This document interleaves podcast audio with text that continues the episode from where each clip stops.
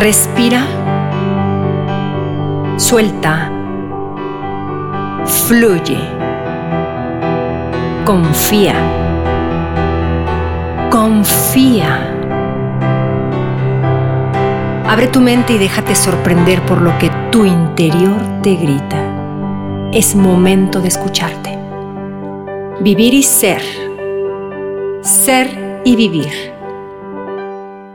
Hola, ¿cómo están? Pues bienvenidos a este segundo podcast. Estoy muy contenta y muy agradecida por la bienvenida que le dieron al primer episodio de este podcast. Y bueno, pues evidentemente hoy vamos a hablar sobre el tema del coronavirus porque, bueno, pues están pasando muchas cosas ahora en México y, creo, y en el mundo, y creo que es eh, conveniente y es necesario empezar a hablar de maneras más prácticas con respecto a lo que estamos viviendo. De entrada, pues eh, casi todos, la mayor parte de las personas ya estamos aisladas, ya estamos en casa, ya estamos tomando con otro sentido eh, esta, esta situación. Desde mi perspectiva, evidentemente, todo lo que voy a decir es mi punto de vista, es la forma en la que yo veo la vida y simplemente es una manera de compartirla con ustedes. Eh, quizá la enfermedad no sea una enfermedad mortal. Quizá la enfermedad sea una enfermedad altamente contagiable. Luego entonces el punto es, no es que nos vamos a morir de la enfermedad, el punto es que no va a haber espacios para poder eh, acudir y, tener un, enfrentamiento con, con, los doctores o con las enfermeras o con un cuarto que nos puedan brindar de una manera mucho más holgada si estuviesen los hospitales vacíos como normalmente estaban. Entonces, el caso de cuidarnos, el caso de aislarnos, tiene que ver con esto, tiene que ver con empezar a, eh, resguardar nuestra propia integridad, porque de nada sirve eh, poder estar enfermo eh, incluso hasta de diarrea, si tú quieres, o, o, de cualquier otra enfermedad, y que de pronto llegues tú al hospital y que resulta que no te pueden atender porque hay cientos de casos que están atendiendo sobre el coronavirus y tu enfermedad, tu accidente que tuviste en casa, donde te caíste, te rompiste un brazo, pues no es urgente y no puede ser atendido. Entonces creo que esa es una manera también de empezar a cuidarnos los unos a los otros. Con esto quiero decir que eh, hay que tomar las cosas con la determinada seriedad que se requiere. No es una cuestión de espantarnos, no es una cuestión de ahondar en el miedo, no es una cuestión de permitir que la histeria colectiva nos empiece a afectar, sino más bien tener la claridad de que algo está sucediendo, que no es algo, no es la cotidianidad a la cual yo he estado acostumbrada a vivir y que sobre ese camino lo voy a tomar. O sea, resguardarme a mí, resguardar a los otros significa empezar a cuidarnos como, como sociedad y también significa empezar a gestionarnos emocionalmente, empezar a trabajar dentro de la inteligencia emocional que hablamos en el capítulo anterior. Eh, eso por una parte. Por otra parte, también quisiera como, como dejar en claro que estas conductas eh, que nos que despiertan naturalmente en todos nosotros como este miedo a, enfermarme del coronavirus, este, e, este miedo de que yo pudiese enfermar a mis seres queridos, eh, que de pronto me voy a quedar sin trabajo, me voy a quedar sin dinero, voy a empezar a vivir en la carencia. Es un miedo natural que empieza a, a crecer en todas las sociedades. Pero hay que observar que lo que despierta estos miedos son conductas que nos van a llevar a un extremo, como por ejemplo el tener compras de pánico, ¿no?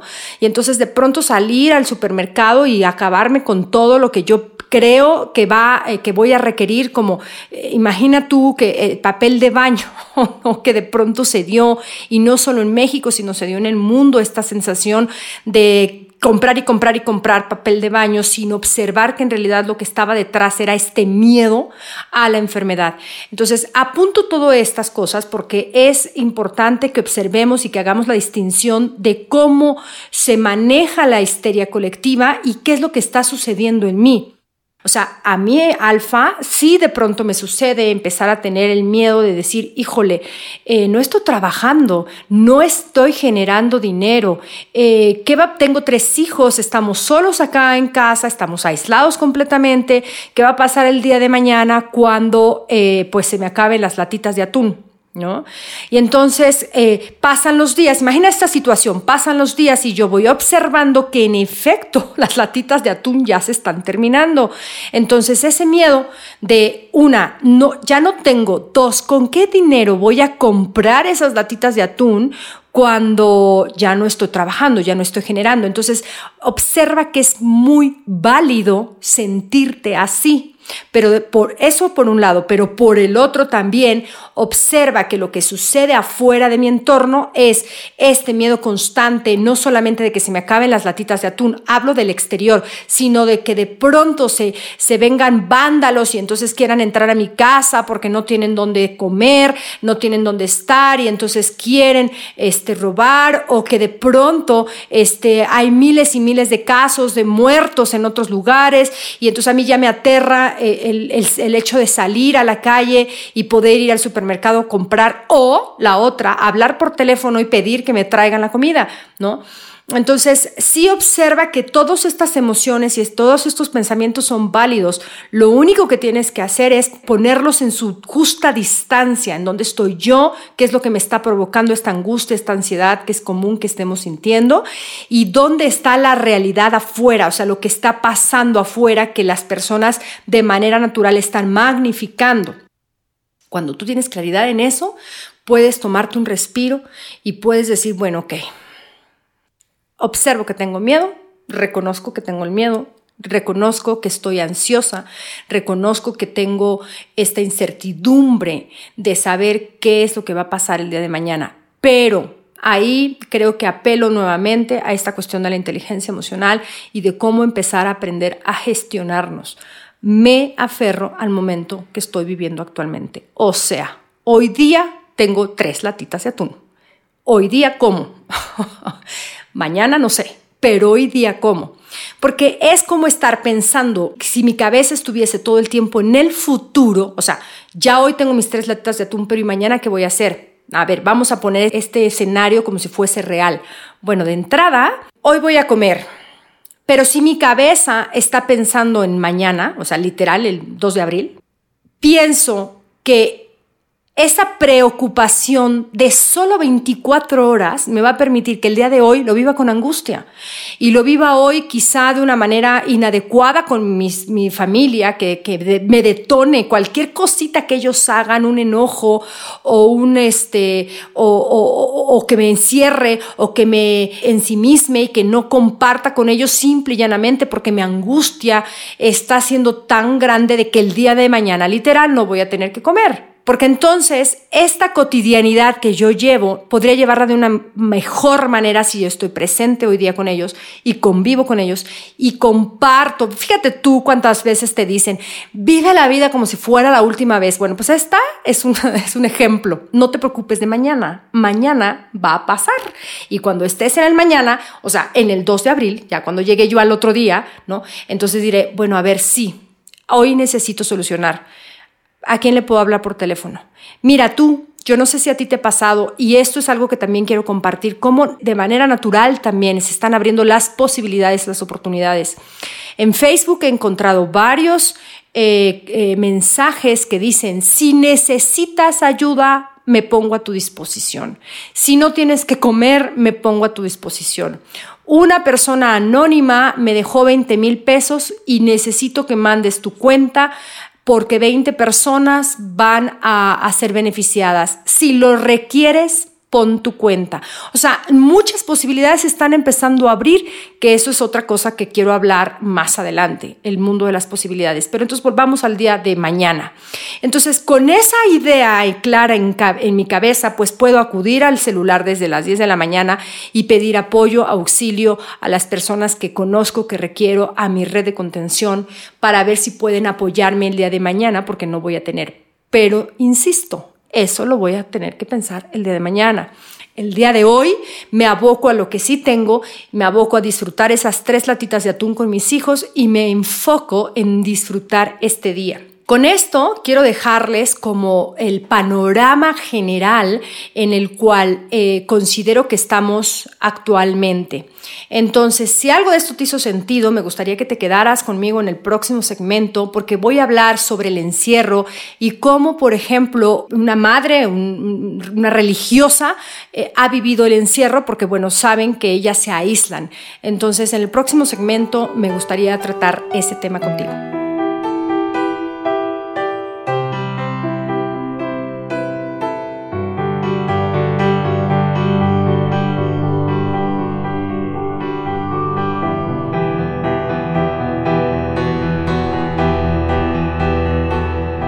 Ya regresamos, ahora sí vamos a ir a la segunda parte que les comenté anteriormente. Y me apena muchísimo tener que decir que no tengo el dato exacto de cuál eh, monja es la que escribió esto, pero bueno, pues evidentemente es de una congregación y sí me hizo muchísimo sentido y se los quiero compartir. Ella escribió ciertos puntos, eh, los cuales considera que la mayor parte de las personas que estamos viviendo en esta situación podríamos tomar como un ejemplo de cómo vivir un aislamiento. Entonces, la primera es la actitud de libertad. Según esta premisa, destacan que lo fundamental es la actitud con la que vivas. La interpretación que haces tú mismo de la situación tiene que ver un poco con lo que habíamos hablado hace rato. Darnos cuenta en qué que esta situación afecta de modo global, pero cómo me afecta a mí, cuáles son los pensamientos que estoy teniendo yo, porque con esa interpretación que yo tenga es el nivel de tranquilidad y paz con la cual yo podré transitar este periodo la conciencia de que esto no es una derrota. Paradójicamente, esta puede ser una oportunidad de descubrir la más genuina y grande libertad, la libertad interior. Porque observa cómo de pronto quizá los gobiernos nos dicen aíslate, y quizá podría sonar a una imposición y quizá por eso muchas personas deciden no hacer caso. Pero date cuenta que la decisión puede ser algo eh, de libre albedrío. O sea, yo en realidad decidí aislarme porque quiero sentirme protegida, porque quiero sentir que hago algo por mi familia y por mi entorno, porque si yo no me, no me, no me contagio, pues no podré contagiar a otros. Entonces es mi manera también libre de poder ser eh, partícipe de algo. La libertad interior nadie te la puede quitar, es la que procede de ti mismo. Es verdad que las autoridades nos obligan a estar en casa, pero tu libertad consiste en adherirte voluntariamente, sabiendo que es por un bien superior. Es justo lo que acabo de mencionar. Libre es el que tiene la capacidad de asumir la situación porque quiere hacer lo correcto. No estás encerrado en casa, has optado por permanecer libremente ahí. Justo lo que dije. La paz donde se ensancha el alma, es segunda, el segundo punto que ella toca y dice, mira adentro de ti mismo. El más amplio espacio para expandirte y ser feliz está en tu corazón. No necesitas espacios externos, sino andar con holgura en tu propio mundo. Fíjate qué importante es esto que ella comparte, porque date cuenta de que en realidad no hay nada más afuera no has vivido nunca con nadie más tiempo que el que has tenido contigo mismo. Y date cuenta como muchas veces este estar contigo ni siquiera lo podemos recibir de una buena manera. ¿Cuántas veces hemos visto cosas que no nos gustan y en lugar de integrarlas, en lugar de observarlas, en lugar de conocerlas, simple y llanamente las rechazamos, las evadimos, las negamos o tratamos de construir sobre esas cosas que no nos gustan algo más? Y ahorita es una gran oportunidad de conocernos, de ir hacia adentro, de observar cómo es nuestro mundo, incluso hasta de poder reconocer esas cosas que no nos gustan y poder transformarlas. De verdad, este es, un, este es una gran oportunidad. Ahorita la vida nos está dando muchísimas posibilidades. Dale cabida a la creatividad. Escucha tus propias inspiraciones y encuentra la belleza de lo que eres capaz. Tal vez aún no has descubierto que en la paz del alma brota la vida. La vida es la creación de más vida, comunicación de gozo y de amor. Fíjate que esto que dice a mí me, me mueve muchísimo porque por justamente esto, ¿no? O sea, ¿cómo puedo hacer para dejar que el alma en esta quietud brote cuando la angustia está allá afuera? Y entonces vuelvo a lo mismo. Deja la angustia afuera, deja las cosas que te están afectando allá afuera y empieza contigo, empieza a observarte, empieza a dejarte ser. Seguramente ahí dentro de esos silencios es donde tu alma va a empezar a reconocer este espacio y esta paz. Cuando tú te acostumbres a vivir en ti, la verdad es que ya no vas a querer salir. Yo siempre lo he dicho, esta cuestión de, empezar a tomar conciencia no tiene regreso, ya no hay retorno. Dice, no te descuides, la paz hay que trabajarla. Ejercita virtudes que requieren de concentración y autoconocimiento. Esas que normalmente descuidamos por estar ocupados en mil quehaceres externos de cómo afrontas tus propias emociones y pensamientos, de la gestión de tus sentidos y pasiones, depende que vivas en el cielo o en el infierno. Obsérvate, domínate, porque si te dejas llevar por el miedo, la tristeza o la apatía, difícilmente cortarás el hilo que ya no hay muchas evasiones. Disciplina sobre tu corazón es muy importante que la pongas. Cuando hay algún pensamiento que no te haga bien, simplemente deséchalo.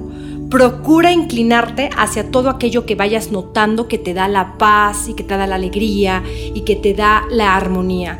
Estas cosas se trabajan. Nosotros no nacemos con estas emociones. La emoción básica con la que naces es la alegría, pero crear paz y crear armonía en tu mundo es un trabajo constante. El tema de fuego para estos días será la convivencia. Ante la crisis por la pandemia estamos más susceptibles e incluso irritables. Tendrás que ser muy paciente y usar mucho el sentido común. Somos diversos, cada quien tiene una sensibilidad diferente por miles de circunstancias. Acepta y respeta las opiniones y sentimientos de los demás. Porque es muy normal que cuando estamos en nuestra casa, pues queremos controlarlo todo, así que procura pues no hacerlo, porque esto va a ser la causa de muchos enfrentamientos y de muchas frustraciones. Quita la importancia a las diferencias, potencia las cosas que unifican. El único terreno que realmente te pertenece eres tú mismo. Tus pensamientos, tus palabras, tus emociones. No controles a los demás, contrólate tú. Desde el amor vas a sacar comprensión y empatía y ganas de dar y agradecimiento al recibir. Respeta, acoge la fragilidad, desdramatiza, vive y deja vivir. Esto a mí me parece que es vital, sobre todo porque date cuenta que el que tienes enfrente no piensa igual que tú. Entonces, este, este aislamiento nos mantiene todo el tiempo en constante roce, en constante roce, o más que roce quiero decir en constante trato. Ahí también afloran las cosas que al otro no le gustan de sí mismos. Esto que de lo que están hablando lo vivo yo con niños que además exigen de manera imperante que las cosas sean como ellos quieren porque están acostumbrados a pedirlo así. Todavía no pueden eh, diferenciar, todavía no tienen el sentido común para decir, oye, pues ahorita voy a ser prudente porque mi mamá este, quiere su espacio. ¿No? O sea, simplemente voy y lo exijo, lo quiero ahorita, mamá, te necesito. Entonces sí es muy importante que la forma en la que tú puedas eh, relacionarte con el otro no sea a partir del control. Creo que lo que ella dice es básico, contrólate tú.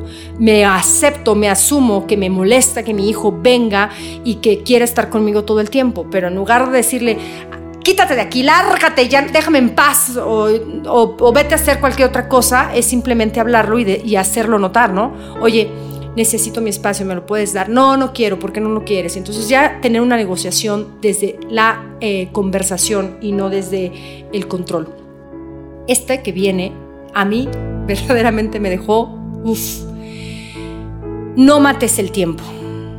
Nada podrá crearte una sensación tan grande de vaciedad y hastío como pasar el tiempo inútilmente. Es un enemigo gravísimo que podrá robarte la paz y hasta meterte en la depresión. Haz un plan para estos días e intenta vivirlo con disciplina. Descanso y ocupación no son antagónicos. Aprovecha para descansar haciendo actividades que te relajen y que te estimulen, que esto te lleve a tener un buen ánimo. Tómate tu tiempo en las cosas sencillas, que la cebolla quede bien partidita, que los garbanzos estén tiernos y pone el potaje a fuego lento. Tenemos tiempo. Aunque un guiso te tome dos horas, disfruta haciéndolo, pero empeñate en que las cosas que haces, por más sencillas que sean, tengan un valor y una finalidad. No pierdas el tiempo sin sentido. Matar el tiempo es matar la vida. Ensancha tus propias fronteras. ¿Cuántas veces nos hemos quejado de todo lo que dejamos de hacer debido a que no teníamos tiempo? Bueno, pues ahora creo que nos sobra tiempo, ¿no? Entonces es momento de que leas ese libro que te regalaron hace tres navidades, eh, ese otro que aún no has devuelto porque lo dejaste por la mitad. Si te gusta la música, pues busca nuevos artistas, descubre nuevos géneros. Que te gusta viajar, pues piensa en algún país exótico y por qué no aprendes algo sobre su cultura, su lengua, sus tradiciones. Ahora tenemos internet para eso y para más. No te conformes con lo que ya conoces y sabes. Ahorita tienes una oportunidad, así que ábrete las oportunidades y las novedades que te aporten sabiduría y que te llenen de alegría. Esto es el número 7 es para los más sensibles. No todos dominamos igual las emociones. Habrá personas a quienes por su psicología les va a costar mucho más trabajo este confinamiento. Las emociones no solo provienen de nuestro interior, también de lo que vemos, de lo que escuchamos, de lo que tocamos, de lo que nos influye. El otro punto es no estés aislado, porque no lo estás. Es importante comprender que no tienes por qué sentirte solo, porque no lo estás. El amor y el cariño de tu gente sigue ahí intacto, aunque quizá el contacto físico no sea el mismo. Esta es una oportunidad para vivir la comunicación a otro nivel, mucho más profundo, mucho más íntimo, porque puedes hablar con los que tienes en casa con tranquilidad, sin prisas, puedes escucharlos hasta que terminen. Deja que el diálogo haga crecer la confianza y las confidencias construyan esta complicidad. Construye un vínculo con tu familia, con tus seres queridos desde otro punto, no desde el que estamos acostumbrados a hacer. Habla de todo y de nada, pero con cariño, que es lo que más llega al alma y de verdad es lo que hace nido. Responde a aquella postal navideña que no agradeciste, la carta que te emocionó y a la que estabas aplazando respuesta, ese email de tu vieja amistad, busca palabras con belleza, intenta darle expresión a tus sentimientos más nobles, porque los tienes y porque vale la pena sacarlos. Habla desde tu corazón Crea vínculos mucho más profundos con tu gente. Descubrirás que la distancia no es ausencia.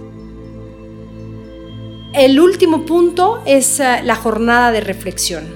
Para no agobiarse también es conveniente buscar momentos de silencio y soledad. En la organización del tiempo para estos días también mete espacios de oxigenación individual. ¿Cuántas personas alguna vez he escuchado decir, ¿cómo me gustaría retirarme algunos días a un monasterio? pues la ocasión está aquí, en casa. Ordinariamente nos cansamos del aceleramiento que tenemos encima, como si fuéramos desbocados por la rutina diaria sin tiempo para asimilar lo que estamos viviendo. Esperamos cambios sustanciales en la sociedad. No, es que esto no puede seguir así. También se escucha mucho. Pues tenemos esta oportunidad para meternos en un capullo, como el gusanito que se convierte en una mariposa. Reflexiona, piensa, medita ¿Qué puedo cambiar en mí para ser mejor después de todos estos días? Pues esto es lo que mm, esta mujer en este monasterio compartió y la verdad es que se me hizo bellísimo y pues por eso es que eh, me inspiró también en traerlo en este podcast porque resuena muchísimo con, con, las cosas que yo he estado viviendo, desde la tranquilidad en que he estado viviendo este 2020. ¿Cuántos de nosotros, eh, me gustaría saberlo, cuando inició el, el 2020 no dijimos, ay, este año, este año se siente diferente. este año va a ser, uff, non plus ultra en mi vida. y pues parece ser que sí, así es. Este año viene con muchos cambios y con muchas posibilidades y muchas oportunidades. Entonces creo que esto que estamos viviendo es una de ellas. Vamos a ir a un nuevo corte y regresamos para hacer un cierre final de, esta, de este podcast.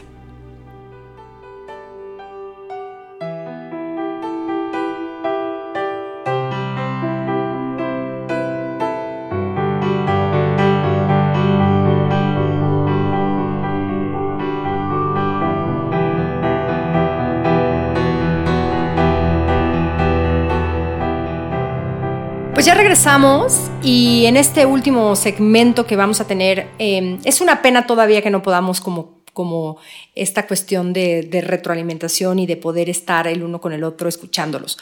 Quisiera hacer mis últimas reflexiones para este, para este podcast y quisiera hacer como em, quizá abrir un poco eh, mi mundo. Hablamos hace rato de las posibilidades. Creo que lo que leí hace ratito también nos deja pues como muchas reflexiones y dentro de las posibilidades está también esto que ya se mencionó, ¿no? Este, empezar a tener la gran oportunidad de autoconocerme. Pero yo creo que esto podríamos llevarlo más allá. O sea, también es saber qué pasa cuando yo estoy en un extremo, pero imagínate que este extremo también es amoroso, güey. O sea, estás en tu casa, no es que estés, eh, no es que estés eh, en, en, una prisión, ¿me entiendes? O sea, no es que estés en un lugar donde todo es terrible, estás en tu casa entonces imagínate qué amoroso también es como este proceso de llevarnos hacia el extremo de saber que nuestro espíritu y nuestra fuerza y nuestra voluntad nos va a llevar a movernos, porque en definitiva, pues quietos no nos vamos a quedar. Entonces, esto también, e, esta posibilidad que se abre también es como un mundo maravilloso donde puedes descubrirte qué cosas puedes crear, qué, cosas puedes generar, eh, desde dónde, mira, yo te comparto, o sea, a mí, por ejemplo, me ha servido mucho darme cuenta que yo requiero calma, ¿eh? O sea, yo requiero lentitud, requiero, yo no soy de una respuesta pronta, no soy de una respuesta este, de arranque, sino que lo mío va con calma, lo mío se va manifestando poco a poco. Este, evidentemente, durante todo este proceso, como ya lo hablamos en un principio, pues han habido emociones donde, donde van transitando, además que también eso se me hace increíble, no sé cómo lo vivas tú, pero se me hace increíble que un día no puedo dormir y al otro día estoy con más ánimo y luego estoy deprimida. O sea, estoy dejando que todas las emociones transiten y entonces es increíble que, que en una semana este, han sido variables y picos y subidas y bajadas. O sea, no es algo como constante, ¿no? Eh, y lo cual pues evidentemente me hace ver que estoy en un lugar sano porque no he caído en la depresión, no he caído en la histeria, no he caído como en, en emociones que me lleven hacia algo que no me gustaría vivir, sino al contrario, el hecho de transitarlas me permite también como reconocerlas y dejarlas. Ay, hoy día, por ejemplo, ayer, ayer dije, estoy cansada, es lunes, pero no me importa, yo no voy a hacer nada hoy día. Entonces tuve la mañana un taller, me dieron con tubo emocionalmente y entonces me tendí, me tendí en la cama y me tendí en, ¿cómo se llama?, en, observarme y, conviví con mis hijos desde otra manera. Y entonces la comida fue muy rica y, fue, fue un día muy productivo en ese sentido. Entonces eso a mí me permite como, como el reconocimiento de cómo actúo yo en, estas circunstancias. Y entonces del otro lado me da muchísimo gusto ver que sí estoy creando, estoy haciendo talleres para afrontar justamente esta angustia y esta histeria colectiva, eh, estoy haciendo este podcast, estoy dando sesiones de gestión emocional, estoy acercándome a mis amigos que hace tiempo los tenía abandonados, entonces he estado hablando por teléfono con ellos. Y, estas cosas pues creo que, que me dejan pues en claro quién soy yo, ¿no? Este, dónde están mis inseguridades, cómo son mis inseguridades, cómo son mis miedos, cuáles son mis seguridades, cuáles son mis certezas, cómo son mis fortalezas. Entonces, la verdad para mí se los digo, yo sí lo vivo con esta cuestión de abrirme a todas las posibilidades que encuentro. Otra cosa que también se me hace maravillosa es que eh, la mayor parte de nosotros tenemos como posibilidad empezar a entender que somos la especie humana. No soy alfa y el mundo. soy la especie humana que habita el planeta Tierra en el cual este bendito planeta me permite vivir. Y entonces darme cuenta que yo soy tú, tú eres yo y todos nosotros somos la especie humana, creo que entre más conciencia tengamos todos de eso, pues nos va a poner en otra parte y entonces eso me llena muchísimo de, esperanza y me llena mucho de una curiosidad este, activa que está constante ahí, sobre todo cuando mis hijos, los más pequeños, el de, no, tanto el de 11, que también es chiquito, pero este, lo vivo más con el de 9 y con el de 7 años. Imagínate lo que les va a suceder en sus cabecitas con todos estos cuestionamientos que, insisto, imagínate esto y también te lo digo desde cómo compartes tu mundo. O sea, si tú sigues instalado en este miedo y en estas dudas, observa que eso es lo que tú le vas a transmitir a tus hijos en lugar de darles la posibilidad de que ellos puedan observar que el mundo puede ser distinto, que si de pronto ya alguien te dice, si tú necesitas dinero, si tú necesitas comida, háblame, no sé quién seas, no me importa, eres ser humano. Háblame por teléfono y yo te puedo apoyar. Si los viejitos, si tú sabes que en tu edificio hay gente eh, mayor de edad, pon una, una bandera blanca o una bandera roja, que eso indicará que esa persona requiere ayuda. Y entonces cualquier persona puede ir a ayudarla. O sea, ya nos estamos abriendo a esto que es la unidad de lo que es la especie humana y no solamente el egoísmo de yo y mi familia, ¿no?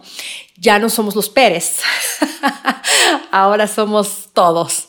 Y creo que eso también es una de las cosas, una de las grandes ventajas y una de las grandes este, enseñanzas que nos viene a permitir este espacio, este respiro que nos estamos dando. Ya que hablamos, ¿verdad?, de lo que el planeta está viviendo con este resurgimiento eh, de especies. Hoy ayer vi un, video en Facebook que me encantó. Cancún era un, un helicóptero que estaba pasando por las playas de Cancún sin sargazo.